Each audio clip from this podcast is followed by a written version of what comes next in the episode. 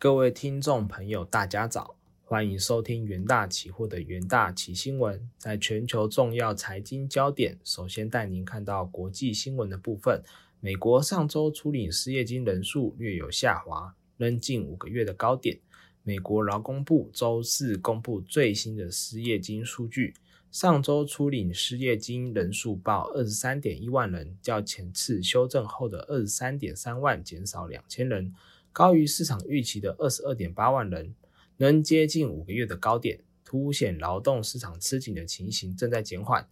上周续领失业金人数报一百三十二点八万人，高于市场预期的一百三十一万。截至六月二十五日当周，美国初领失业金人数报二十三点一万人，高于市场预期的二十二点八万人。前值至二十三点九万人，上调至二十三点三万人。四周移动平均值报二十三点一七万人，截至六月十八日当周，美国续领失业金人数报一百三十二点八万人，高于市场预期的一百三十一万人，前值至一百三十一点五万人，上调至一百三十三点一万人。四周移动平均值报一百三十一点九五万人。过去四周以来，初领失业金人数一直徘徊在二十三万人左右。这是自今年初欧盟孔变异株影响下，人数攀至高峰后未曾见过的水准。随利率上升以及企业预估经济可能陷入衰退，劳动力需求可能进一步减弱。过去一周，由于对经济前景的堪忧，包括 Netflix 以及特斯拉在内的公司解雇了数百名的员工。同日公布的另一份报告显示，由于持续的物价压力打击家庭预算。美国五月经通膨调整后的消费者支出意外萎缩零点四帕，为今年以来首降。英地的经济学家表示，劳动市场与雇主对员工的需求仍然强劲，并称根据公司发布的招聘资讯显示，自疫情流行前的基准来看已有所降温，但绝对不是任何形式的下降。经济学家也在报告中写道。尽管在最近几周对经济与前景的信心明显恶化，但初领失业金的人数却非常的稳定。下一则国际新闻，Fed 首选通膨指标核心 PCE 物价五月年增四点七八，近四十年新高。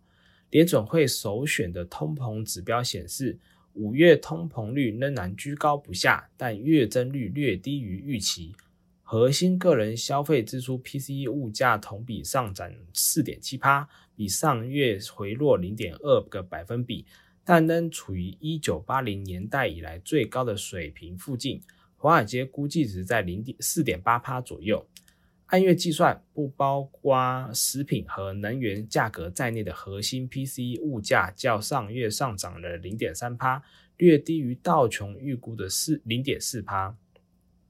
然而，总体通膨率飙升更高，本月上涨了呃零点六帕，远高于四月的零点二帕的月增幅。同比通膨率保持在六点三帕，与四月持平，略低于三月的六点六帕，后者是一九八二年来一月以来的最高读数。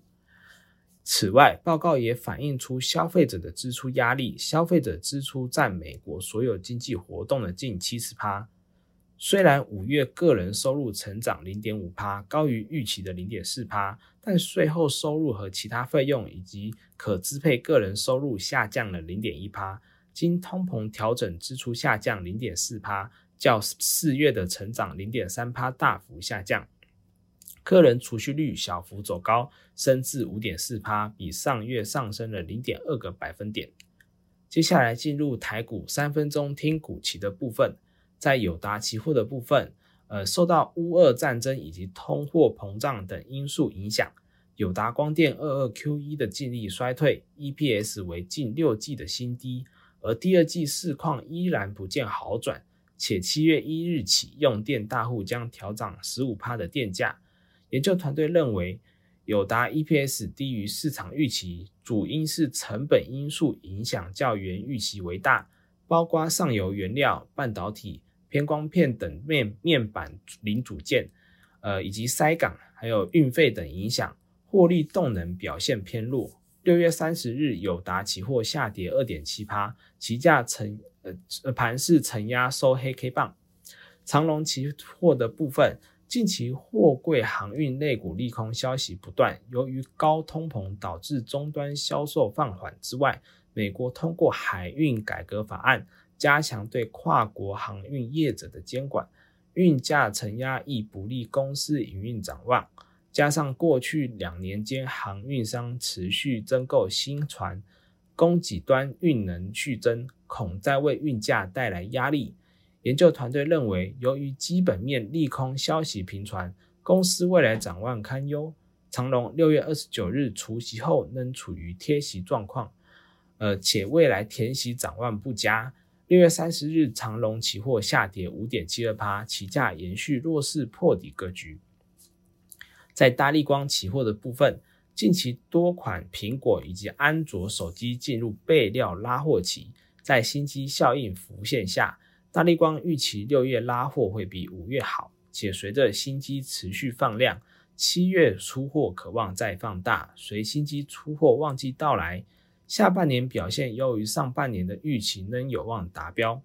研究团队认为，先前由于智慧型手机销量衰退，大力光已有大幅度的回档。近期因新机出货利多，期价表现相对抗跌。六月三十日，大力光期货上涨零点八八趴，期价收红站稳季线。投资人都可以留意相关的股期标的。以上是今天的重点新闻整理，谢谢各位收听，我们下周的元大旗新闻再见。